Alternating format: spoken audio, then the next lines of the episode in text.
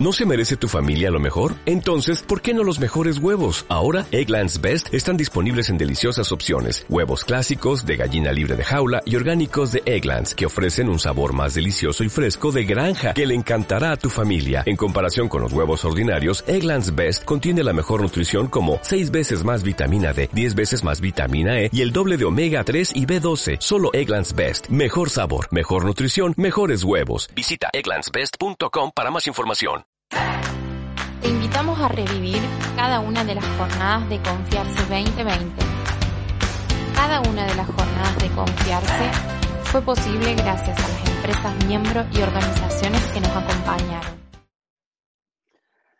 Muchas gracias Luis y muchas gracias a todos los que nos están viendo y escuchando y muchas gracias a Liarse y a los que han sido capaces de preparar este encuentro en, España son eh, las casi las 5 de la tarde, hora de siesta, y hay que recordar aquellas palabras de Santa Teresa de decía que hable de los mortales merece el beneficio de la siesta, cosa que los organizadores del IARSE no han tenido en cuenta. Por lo tanto, con 33 grados, 34 grados de temperatura, echarse una siesta es lo que hoy tocaba pero yo creo que era mucho más importante estar en Córdoba, presente en Córdoba, cuna de la tonada cordobesa que nunca me, me, olvidaré, debería ser proclamada patrimonio inmaterial de, la humanidad. Lo he dicho muchas veces y lo he dicho públicamente en, universidades cordobesas. Eh, se celebraron yo creo que en todas las grandes ciudades de Argentina y singularmente en Capital Federal, naciones importantes. Manifestaciones eran en contra de la reforma de la justicia, más que de la justicia, de la designación de miembros de la judicatura para diferentes tribunales que pretendía el, el gobierno, o que pretende el gobierno Fernández. Y leí dos editoriales uno de La Nación, que se publicó ayer, otro de Clarín, que también se publicó ayer. El de Clarín dice, leo, eh, banderazo 17 de agosto, entre las tres eh, protestas más grandes contra un gobierno, dice Clarín, decía ayer Clarín, y La Nación decía, el grito de una ciudadanía que se niega a ser rebaño. Fijaos lo que ocurre, ¿no? Después de 152 días de confinamiento que lleváis en Argentina, eh, a mí me parece que tenemos que ser capaces de hablar y por eso hay que agradecérselo a Lias que, haya sido capaz de programar este encuentro. Desconfinamiento, que el momento de hablar del confinamiento mental, una idea que he discutido muchas veces con mi amigo Antonio Huerta, desconfinamiento mental, es una idea fuerza, porque, claro, la economía ciega ignoró eh, la explosión de desigualdad que hay en todo el mundo, la fragmentación social que acompaña a esa desigualdad y el inminente desastre medioambiental retrasando la acción tal vez de manera irrevocable. ¿no? Esas son palabras de Esther Duflo y de Banerjee, su pareja, que son premios Nobel de Economía en el año 2019, en un libro que yo recomiendo, Buena Economía para tiempos difíciles, y que parecían palabras premonitorias escritas antes de la pandemia. Bueno, pues los argentinos lleváis, como hemos estado los españoles o los italianos, o, o mil millones de personas en todo el mundo, como si de una condena se tratara, confinados durante muchos meses. Y ese confinamiento da para mucho porque son demasiados los días de sufrimiento y dolor, porque hay jornadas de incertidumbre que no se agotan ni desaparecen, porque la incertidumbre se convierte en nuestra única certeza y hay ausencias interminables que en muchos casos van a ser para siempre. Y hay docenas de preguntas sin contestar y la impresión de que siempre pudieron o pudimos hacer algo más para reducir las desastrosas consecuencias de esta pandemia. Sobre todo los mandamases que nos representan y gobiernan en todo el mundo, algunos de ellos negacionistas, ineptos y en todo caso, salvo excepciones muy contadas, inoperantes, incapaces, negligentes y poco preparados para lo que se nos ha venido encima. Los líderes que debían de marcarnos el camino han brillado por su ausencia. Y si los sufrimientos enseñan, como dijo Herodoto, y es algo que le gusta mucho decir a Zamañi, tiempo es de que reflexionemos con sinceridad y de la única forma que cabe hacerlo, que es con honradez intelectual. Ser honrado intelectualmente a la hora de encarar esta situación que tenemos. ¿no? La principal enseñanza en este momento, que es un momento de inexperimentado, como dice un sabio español es una situación inexperimentada porque nadie conocía algo parecido a lo que está ocurriendo ahora mismo en todo el mundo, pero la principal enseñanza que deberíamos aprender de esta crisis es la necesidad de ser humildes. Porque que somos por humanos frágiles y vulnerables, nos lo recuerdan las tremendas y engañosas estadísticas que conocemos diariamente, que nunca sabremos si son verdad o no son verdad. Millones de afectados, centenares de miles de muertos, casi dos tercios de esos muertos de personas mayores y no sabemos lo que eso representa. Es decir, yo recuerdo que, escribió Ernesto Sábato un libro que se llama Antes del fin, yo creo que fue de, 1900, de 1999 o 1998, en el que contaba una anécdota que le había a su vez contado a él Leopoldo Sedal Senghor, el que fue presidente de Senegal, y, le decía, mire, Sábato, eh, en las pequeñas aldeas y en los pueblos, los niños y las niñas crecen sobre las rodillas de sus abuelos mientras sus padres van al trabajo cuidan de la casa, etc. Y eso, abuelos, en muchos casos analfabetos, le enseñan a los niños y a las niñas las cuatro verdades principales que hay, el vivir, el morir, el dolor, el sufrimiento. Cuando alguno de esos fallece, cuando alguno de esos mayores fallece, sábado, es como si a ustedes los occidentales se le quemase una biblioteca de cuatro o de cinco mil volúmenes. Yo creo que esas personas mayores que han muerto merecen el reconocimiento público y permanente de todos los que todavía no hemos muerto habrá enfermos con secuelas, habrá cremas de eh, quiebra del sistema sanitario, habrá una extensión de la pandemia, como se está notando ya, por ejemplo, en Brasil y en otros países latinoamericanos, y habrá tenido rebrotes como el que está empezando a ver en Europa, ¿no? Y, y habrá una ruina económica y social de la que todavía no conocemos su alcance y de la que vamos a salir, estoy seguro que vamos a salir, pero vamos a salir, como decía Churchill, con sangre, con sudor y con lágrimas y con mucho esfuerzo, trabajando de consumo, hombro con hombre, compartiendo afinidades, todo junto. Y una vez más, con algo que será protagonista en los próximos años. Y lo digo hablándole a, Argentina con un problema económico muy serio, ¿no? La deuda como protagonista que va a alcanzar niveles récord en buena parte de Europa, pero seguramente no toca otro camino. En momento inexperimentado, a mi juicio, hay que jugar a la heterodosia, a la heterodosia y a la solidaridad. Es decir, seguramente las normas heterodoxas nunca dieron resultado, no dieron resultado en la crisis del 2007-2008, de la que no aprendimos nada. La crisis nos enseñó muchas cosas, pero no aprendimos nada. Y yo creo que vamos a tener que ser capaces de buscar fórmulas diferentes que nos permitan vivir desde otra perspectiva, ¿no? Y eso incluye eh, las medidas necesarias para, para evitar daños permanentes en la economía con las pérdidas de empleo y de mayor desigualdad. Desigualdad. Antes decía Cayo que había un informe de Intermonosfan. El informe al que se refería relata que 26 personas de todo el mundo, 26 personas de todo el mundo, eh, eh, tienen más dinero que 3.600 millones de personas en todo el mundo. Eso nunca ha ocurrido, nunca se había dado y se está dando. ¿no? Otra enseñanza que nos ha faltado, que deberíamos asumir, es que nos ha faltado fundamentalmente prudencia. Prudencia para encarar la crisis. Y digo bien, no digo imprudencia, digo prudencia porque La prudencia es la capacidad de anticiparnos, la capacidad de pensar sobre los riesgos posibles que ciertos acontecimientos conllevan y adecuar nuestra conducta para no recibir o para no producir perjuicios innecesarios. La pandemia no es un cine negro del que no se tuvieran noticias. Yo creo que nuestros dirigentes se olvidaron de que el camino del liderazgo, y para su ejercicio les estamos pagando permanentemente, tiene que ver mucho más con el ejemplo y con la acción que con la palabra, porque muchas veces la palabra es retórica. Y yo creo que el ejemplo es la mejor manera de que la ciudadanía crea, confíe y tenga esperanza en su gobernante.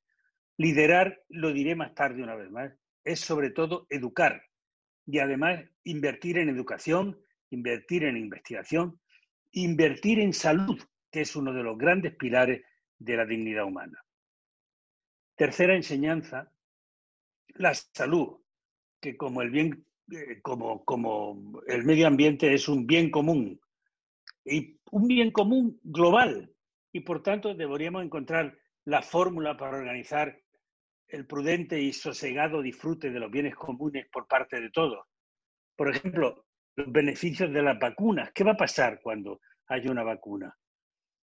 ¿Por qué no hacemos que las vacunas, por qué no se determina ya que las vacunas sean un bien común al que todo el mundo tenga acceso sin perjuicio de, que de una u otra forma paguemos lo que tengamos que pagar a los laboratorios o a las instituciones que hayan sido capaces de dar con una vacuna contra la pandemia? ¿no?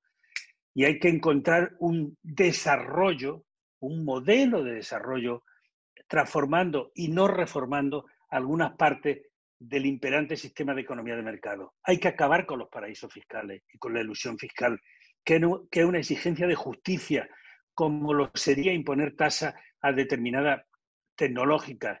Hay que combatir el monopolio de algunos poderes económicos que se transmutan en poder político. Hay que trabajar por una convergencia entre estudio y trabajo a través de un pacto global por la educación que tenga por principal objetivo la lucha contra la desigualdad. Hay que modificar los objetivos del Fondo Monetario Internacional y del Banco Mundial, que son, no hay que olvidarlo, organismos internacionales nacidos en 1944 y 80 años más tarde, en pleno siglo XXI, merece que se comporte de una forma como merece Latinoamérica recibir el apoyo indiscriminado y potente del Banco Interamericano de Desarrollo, la principal fuente de financiación que hay en Latinoamérica.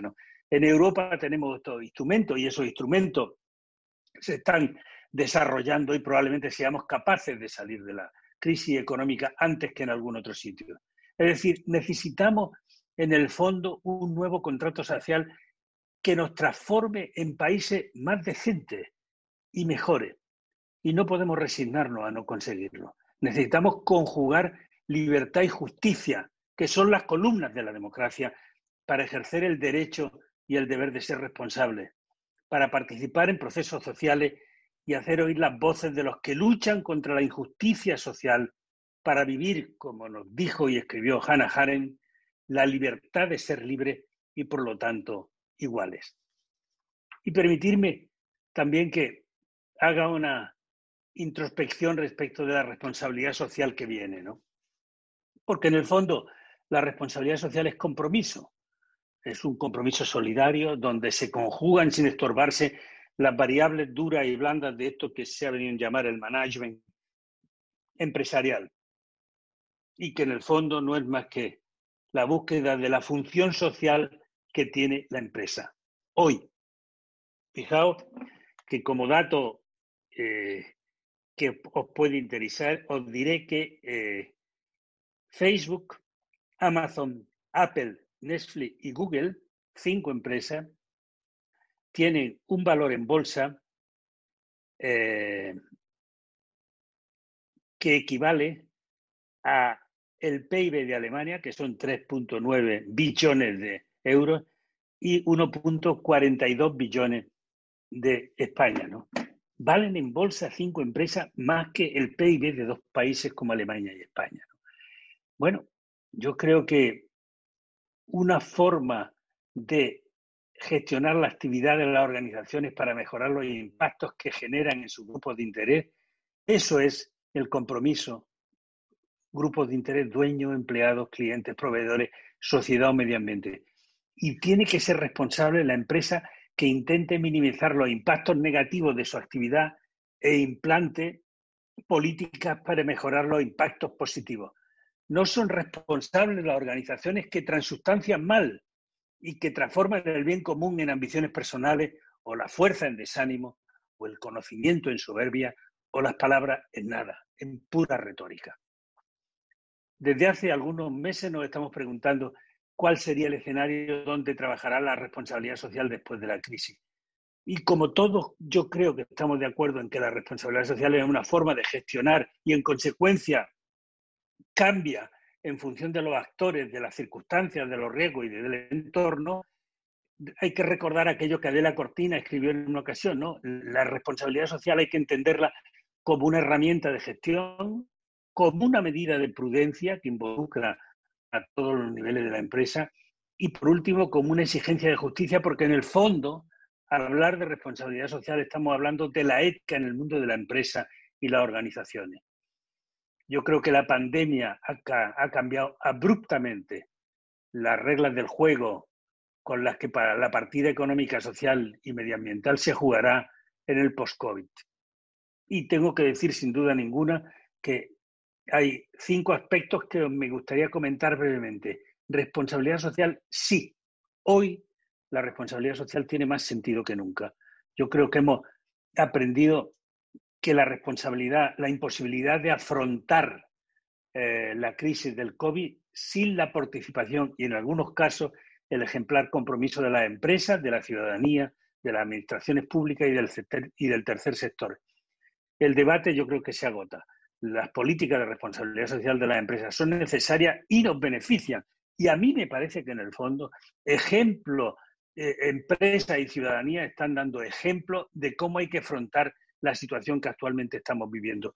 No diré otra cosa igual de los políticos. Yo creo que los, políticos han llegado tarde y mal en muchas ocasiones a la forma de solucionar la pandemia. El segundo punto es que eh, yo creo que las empresas están priorizando las demandas de cada uno de los grupos de interés dependiendo del sector y de criterios de legitimidad o de urgencia o de poder que tiene cada grupo. Una empresa está más preocupada por los intereses de sus accionistas y otras empresas están más preocupadas eh, por el medio ambiente o por los proveedores o por la sociedad. El COVID ha hecho crecer la demanda de todas las empresas, de todos los grupos de interés, sin excepción, porque las necesidades son ahora universales y la afectación es global.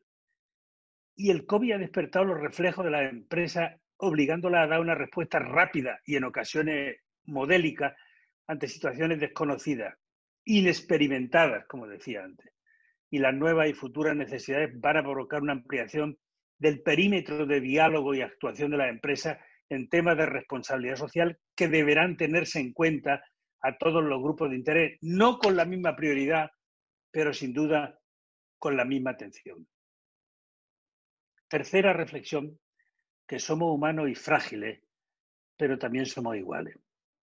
Y todos somos iguales, porque todos somos descendientes de los sapiens, que se impusieron a los neandertales porque supieron actuar colectivamente, en grupo y movidos por intereses comunes. Nos hemos dado cuenta con la pandemia de que todos somos personas frágiles, vulnerables y necesitadas, y en los últimos decenios los seres humanos nos perdimos el respeto a nosotros mismos y nos olvidamos de cumplir nuestros compromisos, que es una exigencia que siempre va unida al deber y al derecho del hombre de ser responsable y a la necesidad de ser responsables, como decía William Faulkner, si queremos permanecer libres.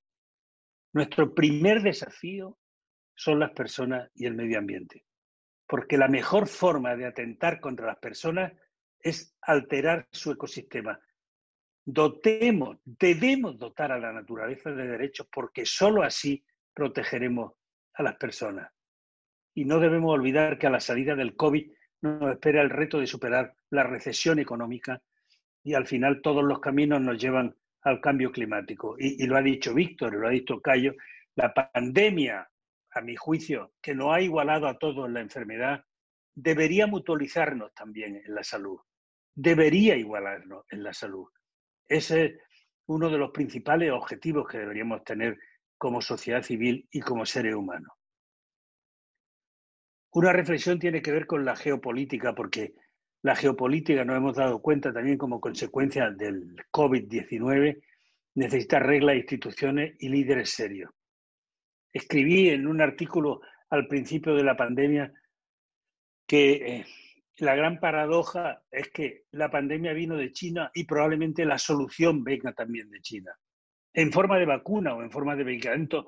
Y en cualquier caso, China ha salido eh, reforzada porque la mayoría de las mascarillas que hoy utilizamos en todo el mundo se han fabricado en China. Claro, a Occidente le fue muy cómodo en un momento determinado derivar toda la producción de todo lo que podía producirse a Oriente y se quitó el riego de encima. Y al quitarse el riego de encima, podíamos, mientras se producía aquel episodio trágico de, del Rana, donde murieron miles y miles de personas que estaban fabricando textiles, seguir hablando de Occidente de que había determinados lugares donde no se cumplían los derechos humanos y los derechos laborales, cuando nosotros habíamos propiciado que no se cumplieran esos derechos humanos y esos derechos laborales. Eh, yo creo que ahora, con la digitalización y con la forma permanente desde los mercados capitales, China es la única eh, economía que está pensando a largo plazo, mientras nosotros nos planteamos de una semana a otra que hacemos con la reforma educativa, con la reforma laboral o con la reforma fiscal o con la reforma judicial. Y seguramente el momento idóneo para reaccionar a esta invasión es ahora. Hay que aprovechar el momento idóneo para reaccionar a esta invasión, que es ahora. Y hay que aprovechar el parón de estos meses para reindustrializar cualquier país y proporcionar músculo a la tecnología de última generación. Y la eh, clave, una vez más, es invertir en investigación y en transferencia y convenciendo a los consumidores de la necesidad de apoyar al tejido productivo y al comercio nacional. Y en ese sentido, la RSC, la responsabilidad social, tiene una enorme importancia. Quinta reflexión, necesitamos lo público, porque un nuevo escenario para un concepto universal, que es lo público y el bien común, ahora están asociados a la responsabilidad social y hemos necesitado el bofetón de un virus desconocido para buscar desesperadamente a los médicos y al personal sanitario, a los hospitales públicos, al ejército, a las fuerzas de seguridad y a las universidades y a los centros de investigación. En los momentos difíciles estamos apelando a lo público. Necesitamos la colaboración de las empresas con las universidades en un ámbito clave, el de la investigación, que va más allá de la formación y que a la larga tiene un mayor impacto en la sociedad porque solo así vamos a poder progresar y posicionarnos como una sociedad del conocimiento y una economía de vanguardia.